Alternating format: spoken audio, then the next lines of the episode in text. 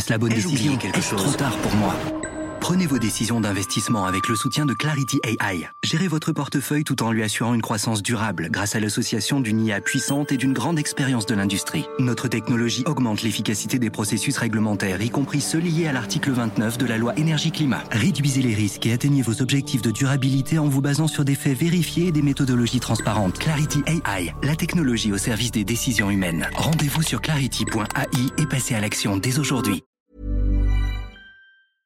Éducation, santé, environnement. Ça fait dix ans qu'UBS, le sponsor de cet épisode de la story, s'engage dans les investissements responsables. Alors quand j'entends dire qu'il y aura un avant et un après Covid-19, je sais déjà que pour UBS, l'après se fera comme avant, en faveur de la société. C'est aussi pour ça que j'ai choisi d'y placer mon argent.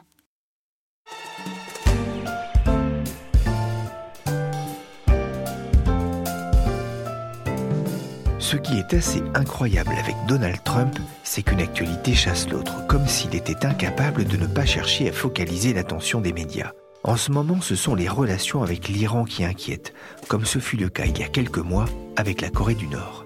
Quelques jours plus tôt, c'étaient les nouvelles menaces de sanctions contre les importations chinoises qui ont fait tanguer la bourse et truster les gros titres de la presse. La guerre commerciale, un gimmick récurrent de la part de celui qu'on présente comme l'homme le plus puissant du monde occidental. Car oui, vous l'avez bien entendu, l'Amérique de Trump est en guerre. Je suis Pierrick Fay, vous écoutez La Story, le podcast d'actualité des échos, et ensemble on va essayer de comprendre pourquoi Trump s'est lancé dans cette bataille contre la Chine, une bataille qu'il dit déjà avoir perdue. C'est avec un tweet que Donald Trump a résumé sa stratégie. La guerre avec les Chinois est déjà perdue, a-t-il dit. Donc quand vous êtes dans le rouge de 500 milliards, vous n'avez plus rien à perdre. C'était il y a plus d'un an sur Europe 1 dans la voix d'Axel de Tarlet. La bataille est lancée et l'ordre de mobilisation a été donné dès l'arrivée de Donald Trump à la Maison Blanche lors de son discours d'investiture. C'était le 20 janvier 2017. Together, we will make America strong again. We will make America wealthy again. We will make America proud again. We will make America safe again. And yes, together, we will make America great again. Thank you, God bless you, and God bless America. Make America Great Again. Plus qu'un slogan de campagne, c'est la devise du 45e président américain. Être plus fort, en meilleure santé et plus en sécurité. Bref, rendre sa grandeur aux États-Unis. Le pays s'affirme pourtant toujours comme la première puissance économique et militaire mondiale. Mais elle a un problème. Son déficit commercial abyssal. Il était de 891 milliards de dollars en 2018 pour les marchandises. C'est l'équivalent de l'achat de plus de 8800 Airbus A320 et c'est près de 15 fois celui de la France.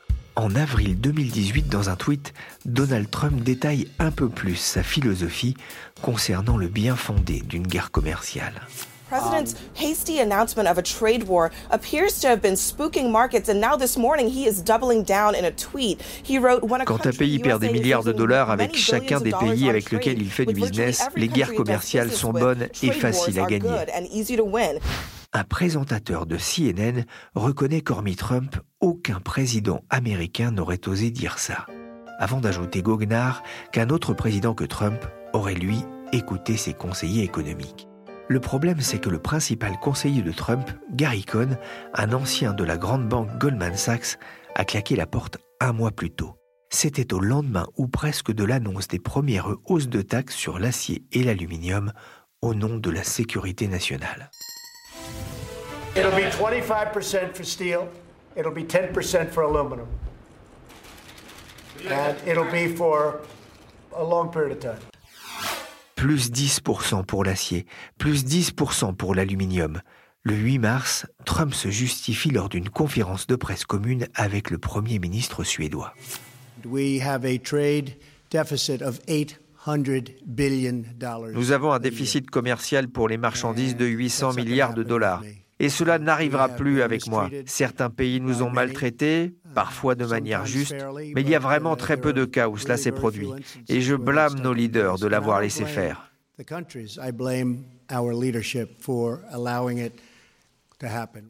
L'acier, ce n'était qu'une première étape. En juin 2018, il annonce sa volonté de taxer à 25% 50 milliards de dollars d'importation en provenance de Chine. Le redouté Donald Trump a annoncé la mise en place de droits de douane supplémentaires sur les importations chinoises. Trois mois plus tard, le locataire de la Maison-Blanche durcit encore le ton. Ce ne sont plus 50 milliards, mais 200 milliards qui seront taxés à hauteur de 10%. J'ai beaucoup de respect pour la Chine, mais l'année passée, nous avons perdu 375 milliards de dollars. Je pense que ça va fonctionner avec la Chine, qu'ils veulent arriver à un accord et je peux vous assurer qu'on va faire affaire.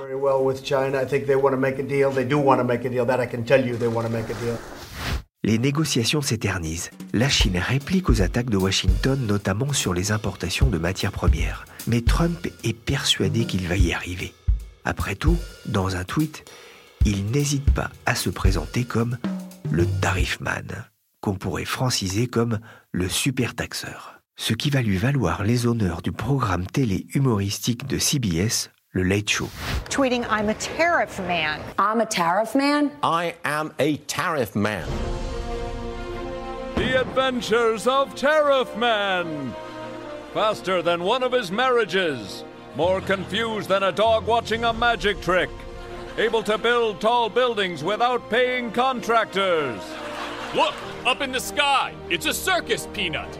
It's a blimp with jaundice. It's Tariff Man. Et en hommage, une chanson dont je vous laisse apprécier la qualité artistique.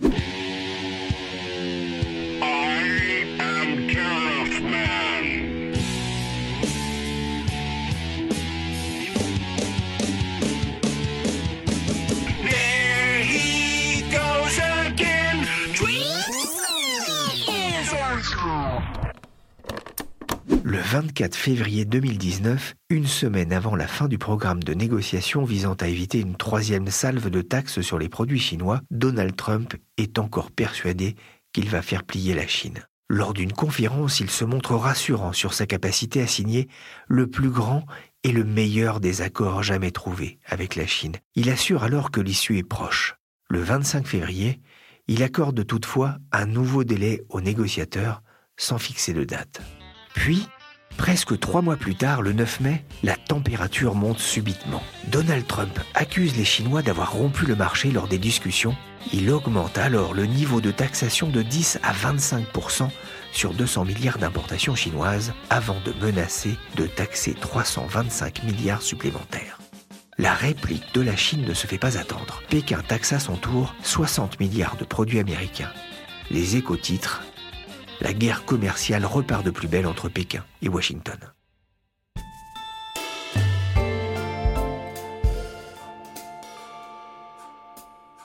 La guerre commerciale dure maintenant depuis un an et la situation commence à devenir aussi complexe à analyser que le Brexit, c'est dire. Pour démêler les chevaux de cette crise, j'ai invité Hervé Gouletker.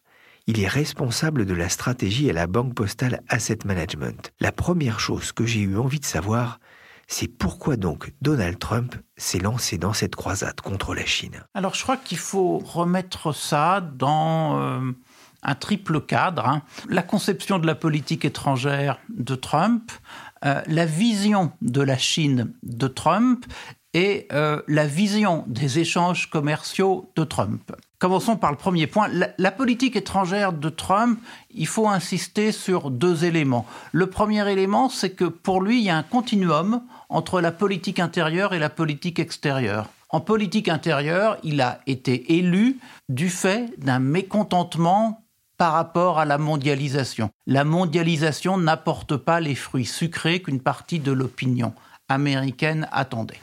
Le deuxième élément, c'est que vu de Trump, mais pas que de Trump en fait, l'organisation des échanges économiques internationaux est finalement en défaveur des partenaires historiques. Le président Trump considère que sur ces deux points, il y a quelque chose qui ne va pas. Je pense que Trump s'inscrit sur la Chine dans une vision très américaine, très classique des choses. La différence, c'est qu'il ose. En fait, avec l'entrée des de la Chine dans l'organisation mondiale du commerce, l'anticipation américaine était que, eh bien, ça participerait d'une normalisation de la Chine.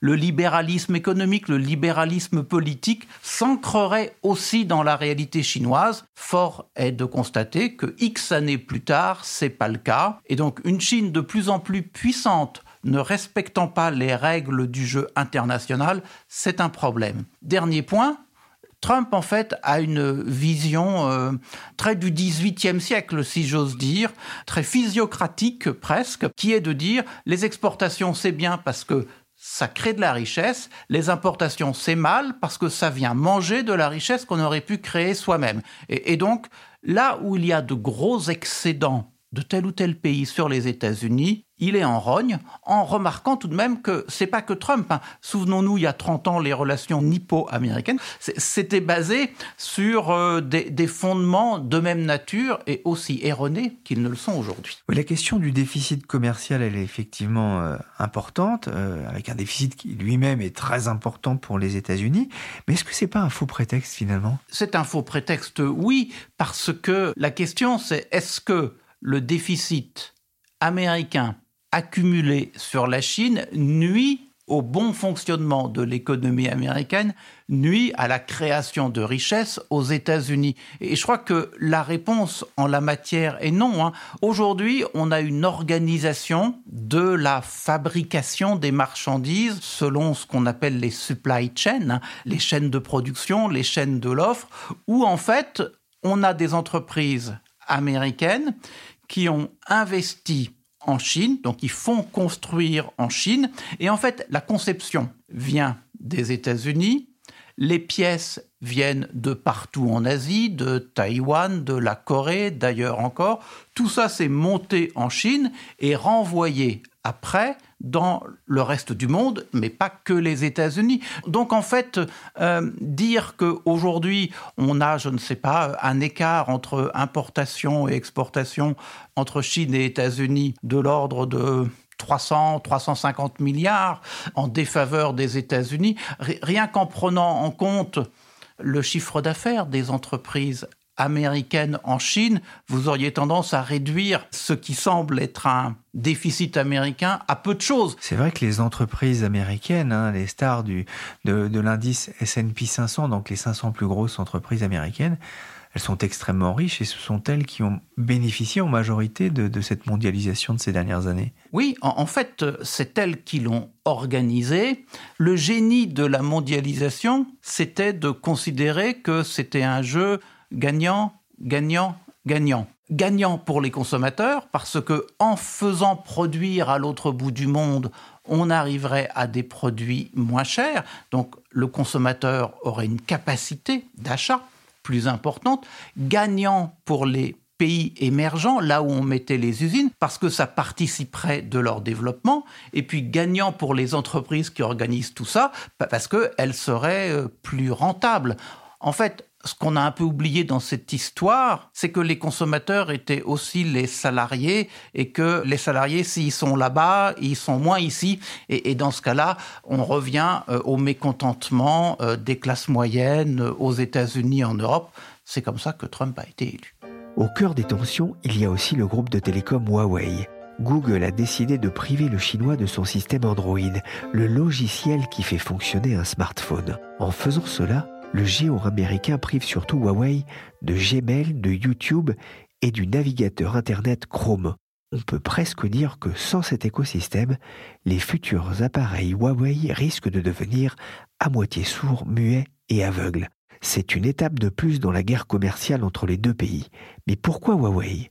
C'est la question que j'ai posée à Hervé Goletker. Parce que les États-Unis veulent garder leur leadership mondial ou tout au moins, s'ils ne le gardent pas, ils veulent que relativement, ils aient un avantage par rapport à d'autres et que la montée en puissance des autres partenaires ne puisse se faire que selon euh, un cadre international largement défini par les Américains.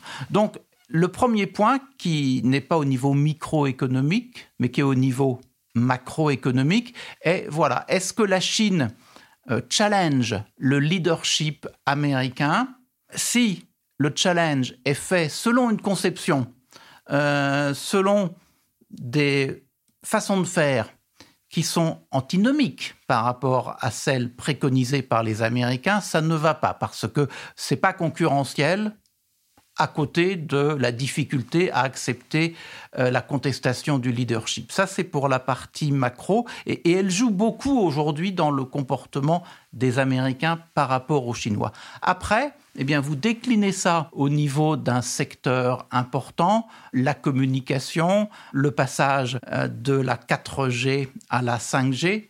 Huawei est un des acteurs économiques en avance sur le sujet. Et ça, que ça soit pas un Américain qui soit en avance, c'est embêtant plus autour de cela des accusations ou des soupçons euh, d'espionnage, c'est-à-dire que Huawei aurait euh, espionné des boîtes américaines pour euh, euh, créer son avantage technologique et se servirait de ces installations pour espionner euh, le petit monde de la politique et de l'économie américaine. Voilà les explications. Alors, est-ce qu'il y a vraiment une volonté de tuer Huawei? Aujourd'hui, à un moment où par ailleurs on a de la tension, euh, faire monter la pression sur Huawei, ça peut être un élément important du dialogue sino-américain.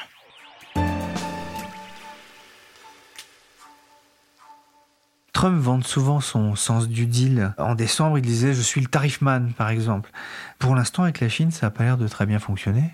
On se serait vu il y a euh, un peu plus de deux semaines, on aurait sans doute rappelé ce que M. Mnuchin, le ministre des Finances américain, disait à l'époque.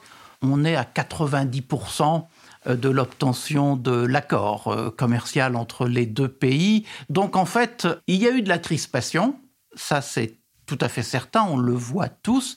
Les raisons de la crispation, en revanche, sont pas tellement connues. Hein. Les éléments qu'on a à notre disposition sont, du domaine du euh, factuel. Les Chinois se plaignent que les Américains refusent que, une fois l'accord signé, les taux de droits de douane reviennent au niveau initial, donc on, on, on enlèverait la surtaxation, et les Américains se plaignent que juridiquement, certains engagements qui avaient été pris par les Chinois ne soient plus du domaine de la loi, mais du règlement. Donc on voit tout de même que les deux points, est-ce qu'ils sont vraiment à même de bloquer toute une économie d'un accord qui avait été mis en place Peut-être pas. D'où l'impression que ça bloque aujourd'hui, mais pourquoi cela bloque, on ne sait pas très bien. Pour l'instant, qui gagne? Est-ce qu'il y a un gagnant dans cette guerre commerciale? Non, il ne peut pas avoir de gagnant parce que euh, tout coin enfoncé aux échanges, finalement, euh, est euh, perdant pour l'un et pour l'autre. Hein. Euh, dans la logique qui se met en place, l'augmentation des droits de douane, eh bien, on voit bien que ça crée une moindre capacité à vendre pour euh, les producteurs chinois. Et puis pour les acheteurs américains, qu'ils soient entreprises ou ménages, eh bien ça crée une moindre capacité à acheter parce que les choses sont plus chères. Et si elles sont pas plus chères pour les acheteurs, eh bien ça veut dire que c'est moins rentable pour les producteurs. Et comme l'équilibre sera évidemment pas tout d'un côté et tout de l'autre, finalement les deux sont perdants, en sachant bien que le peu d'informations que l'on a aujourd'hui sur la façon effective dont ça se passe, eh bien c'est plutôt les acheteurs qui payent plus cher. Donc en fait c'est les Américains qui payent plus cher.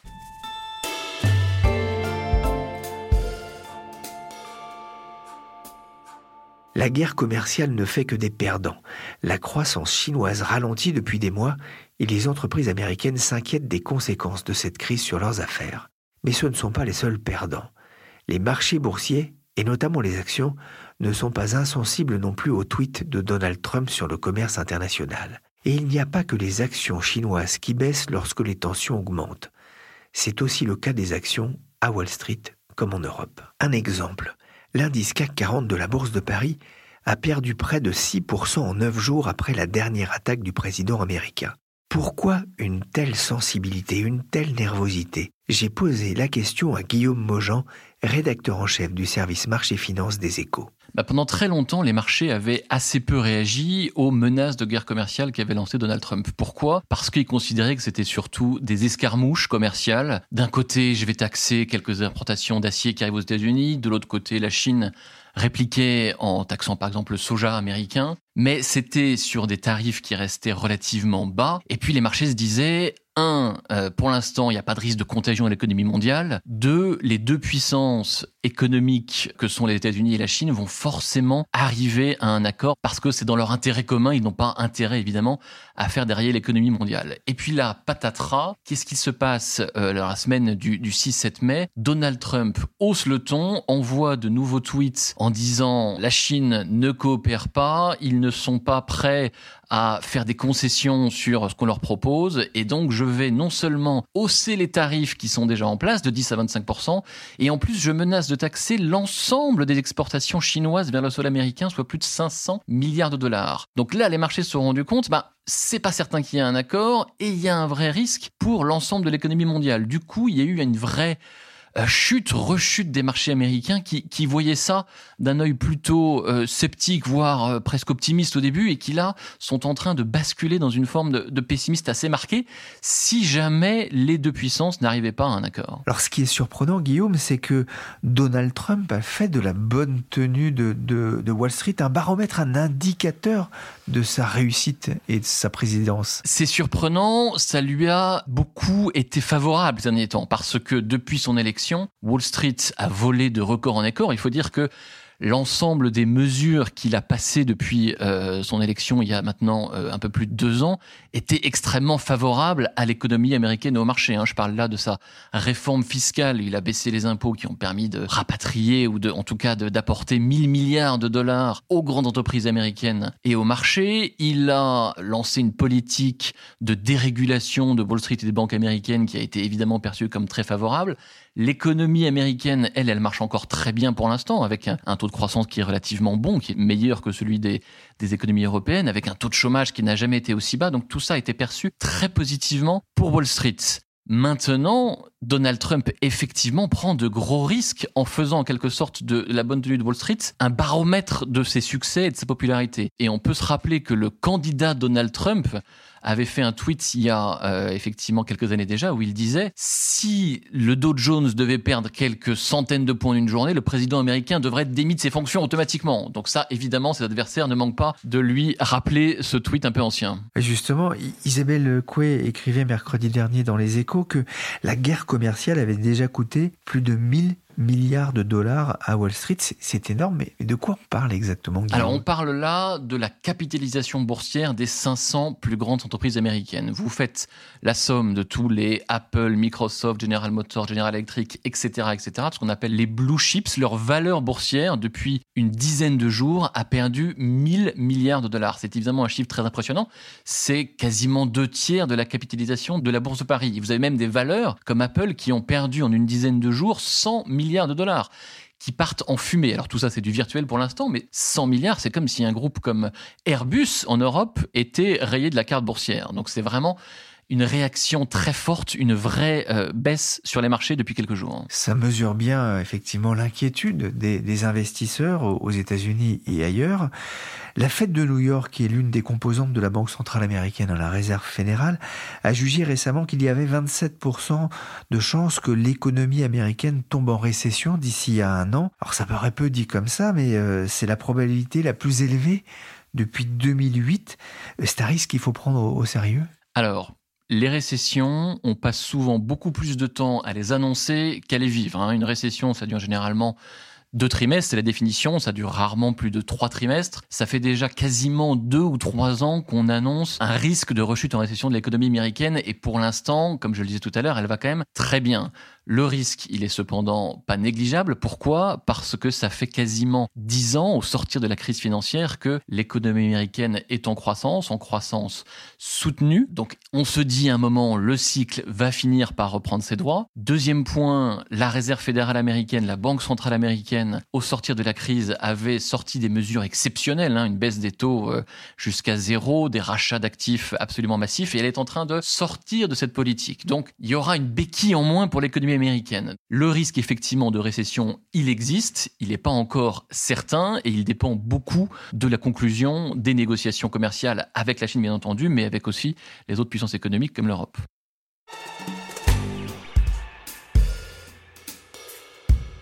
Merci Guillaume Mojan, rédacteur en chef aux échos, et Hervé Gouletker, stratégiste à la Banque Postale Asset Management. Merci aussi à Donald Trump, alias Tarifman, pour toutes ces perles sonores. Up in the sky, it's a circus, Peanut.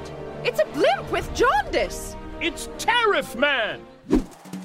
La story, le podcast d'actualité des échos, s'est terminé pour aujourd'hui. Merci de votre fidélité. L'émission a été réalisée par Ada Littel et Nicolas Jean, chargé de production et d'édition Jean-Philippe Louis. N'hésitez pas à vous abonner sur votre plateforme de podcast préférée et pour l'info en temps réel, c'est sur leséchos.fr.